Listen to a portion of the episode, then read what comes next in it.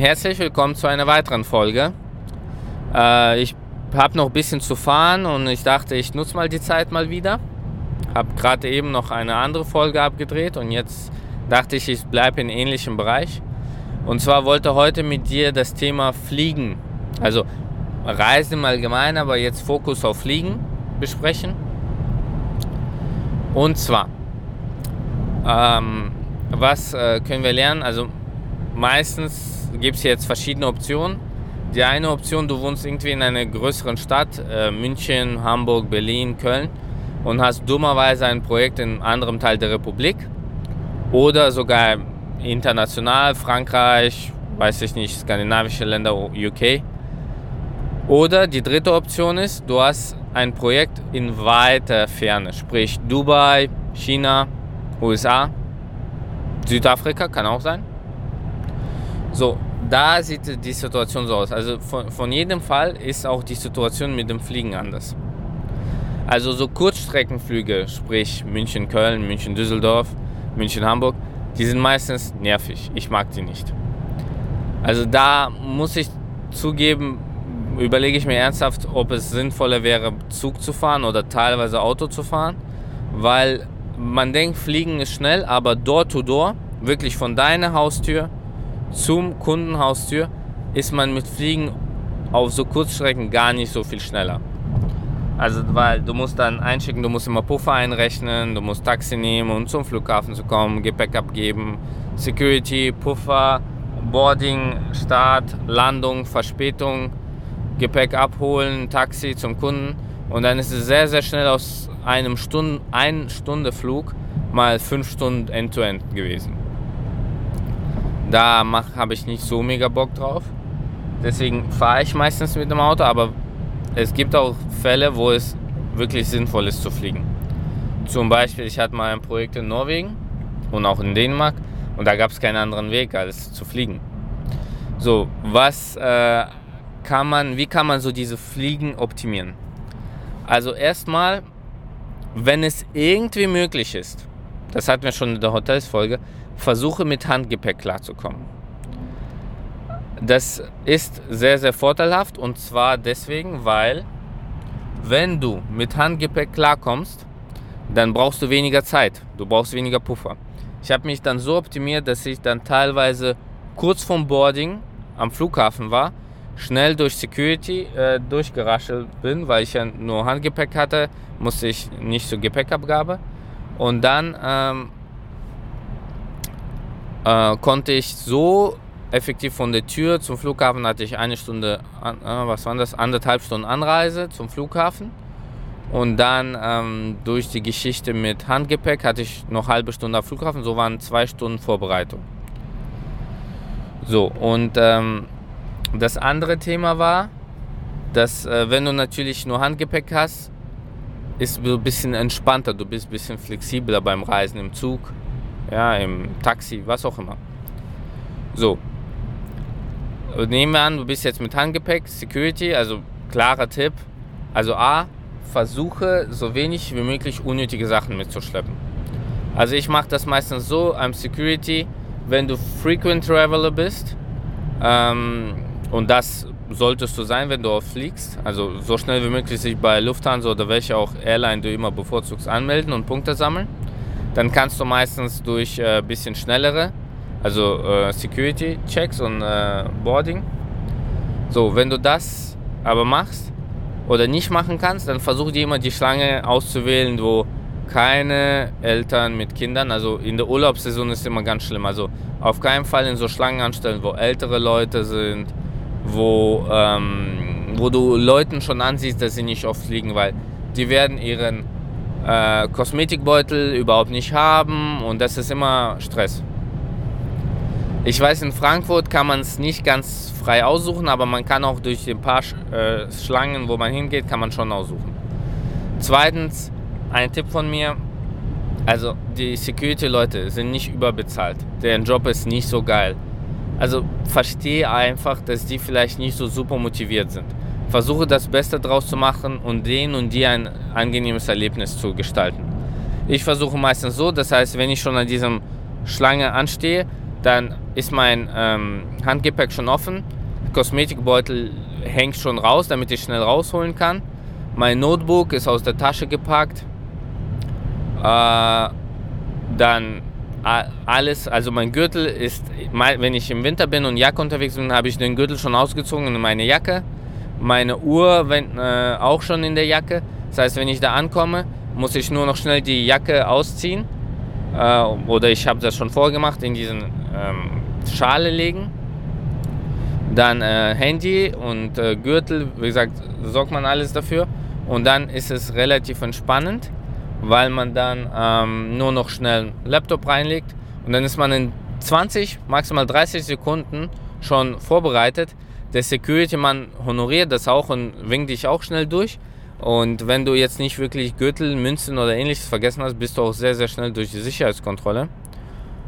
Ja, und dann ähm, bist du relativ schnell dann im äh, Boarding-Bereich.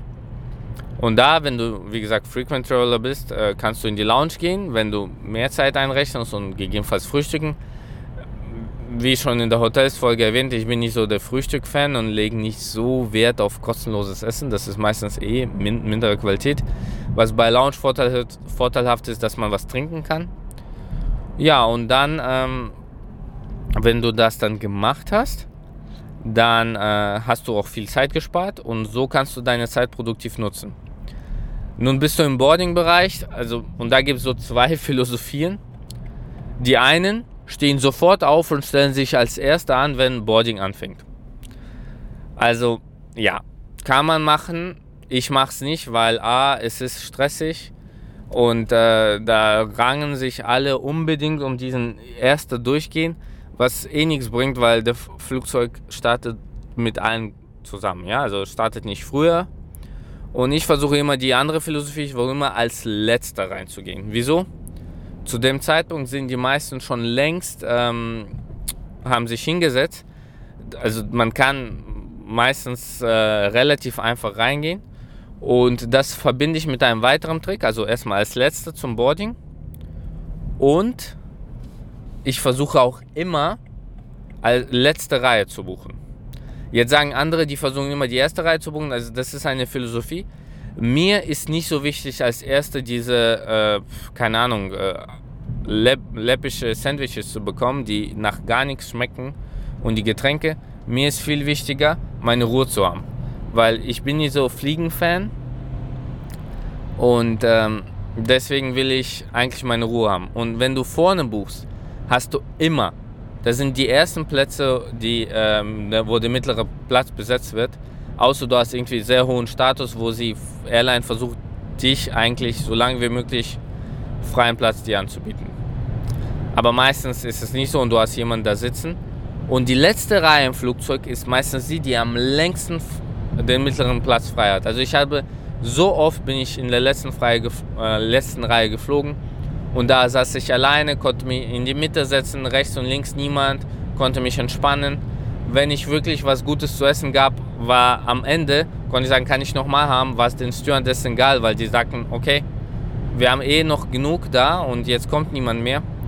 Und ähm, als äh, man gelandet ist, war so, ich musste auch nicht hektisch aufstehen, weil das ist auch so eine Philosophie. Bei der Landung, also kurz vor Landung, stehen Leute direkt auf, stehen dann zehn Minuten angezogen, schwitzen mit ihren Sachen und am Ende dauert es, bis man rauskommt, weil irgendwie die äh, Rolltreppe nicht da ist.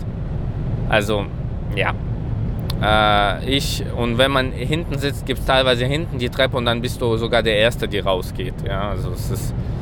Deswegen, äh, ich versuche immer die letzte Reihe zu buchen und äh, wenn, dann als äh, letzter zum Boarding zu gehen. So. Ansonsten, ähm, der einzige Nachteil in der letzten Reihe, da gibt es meistens oben keinen Bereich, wo man seinen Koffer ablegen kann. Aber um ehrlich zu sein, wenn du Handgepäck hast und meistens neben dir eh Platz frei ist, schiebst du das in die Mitte drunter. So. Dann, wie verbringe ich meine Fliegenzeit? Also, ähm, da gibt es verschiedene Möglichkeiten. Ich kenne Berater, die schlafen die Zeit durch. Ich kann im Sitzen nicht wirklich schlafen. Ich wollte es mir auch nicht aneignen. Wenn du das aber gerne machst, dann besorg dir so vielleicht aufblasbares Kissen. Das äh, soll ganz gut funktionieren. Ansonsten, ähm, ich nutze die Zeit entweder mit Kollegen diskutieren, was nicht so produktiv ist, aber so lernt man seine Kollegen kennen. Ich mag aber nicht diskutieren beim Fliegen, weil man relativ laut sprechen muss. Die Triebwerke sind einfach laut. Somit ist äh, das Erste, was du dir anschaffen solltest, wenn du häufiger fliegst, äh, Noise Cancelling Kopfhörer. Ja, da gibt es vom Bose relativ gute, äh, die Wunder wirken. Das ist wirklich gut für deine Gesundheit, weil Fliegen ist echt eine Zumutung für unser Körper. So, dann ähm, das zweite, was ich dann meistens mache, ich habe Hörbücher, also ich höre auf Reisen immer Hörbücher. Äh, lesen kann ich nicht so gut, weil es doch immer ein bisschen rappelt. Und man schleppt ein Gewicht mit, weil, oder du hast so eine Art, äh, irgendein E-Reader wie Kindle. Mag ich aber nicht. Ich, wie gesagt, ich höre lieber Bücher und iPhone und Kopfhörer hat man immer dabei. Ansonsten, wenn der Flug länger ist, also wenn ich weiß, ich kann Stunde konzentriert arbeiten, dann arbeite ich auch ein bisschen. Man kann da teilweise Dokumente lesen. Sehr beruhigend, weil man keine Mails bekommt, also man wird auch nicht abgelenkt. Der Nachteil ist, wenn du einen größeren Laptop hast, dann passt meistens auf diesen Tisch nicht. Deswegen ähm, hatte ich zeitlang so einen kleinen Surface, das ist so 2 in 1 Gerät. Da konnte ich ganz gut damit arbeiten. Äh, mittlerweile würde ich meistens Hörbücher oder man mm, denkt auch mal nach. Also was äh, sehr, sehr gut ist beim Fliegen, wenn man wirklich Noise Cancelling hat, da hat man Ruhe. Dann sollte man vielleicht die Zeit nutzen, auch so ein bisschen reflektieren. Also was macht man, wo steht man im Leben? Man stellt erschreckenweise fest, dass man sehr, sehr selten Gelegenheiten hat, wo man sich die Zeit nehmen kann und auch mal tiefgründig mal nachzudenken. Gut, so, das heißt, ähm, du warst jetzt, ähm, weißt jetzt, was du während dem Fliegen machst. Onboarding haben wir auch besprochen. Ja, bei der Landung, wie gesagt, versuch mal ruhig zu bleiben. Es bringt nichts, da sich vorzudrängeln. Äh, du, wenn, du wirst feststellen, je ruhiger du so Reisen angehst, umso ruhiger kommst du beim Kunden an. Es gab Zeiten, da habe ich diese Tipps nicht gehabt. Da habe ich versucht, immer vorne zu sitzen, so schnell wie möglich im Onboarding, immer im Stress, immer im Stress. Und dann kam ich beim Kunden an und war irgendwie wirklich ausgelaugt. Mittlerweile mit diesen Tipps komme ich beim Kunden an und bin eigentlich entspannt. Gut, ähm, gibt es noch was Wichtiges? fällt mir, glaube ich, nicht mehr ein. Wenn dir was einfällt, ich bin sicher, also ich bin jetzt nicht der Berater, der extrem viel fliegt, äh, schon immer wieder. Aber wenn dir was einfällt, schreib mir das auf meine Mailadresse podcast.londero.de. Äh, da freue ich mich drauf und äh, da würde ich vielleicht noch eine Folge machen. Es werden sicher noch Folgen zu Reisen kommen, also Reisen mit dem Auto, Reisen mit dem Zug ähm, und dann, ähm, ja, freue ich mich schon auf das nächste Mal, wenn wir uns äh, gemeinsam die Autofahrt teilen. Viel Spaß und bis zum nächsten Mal. Ciao, ciao.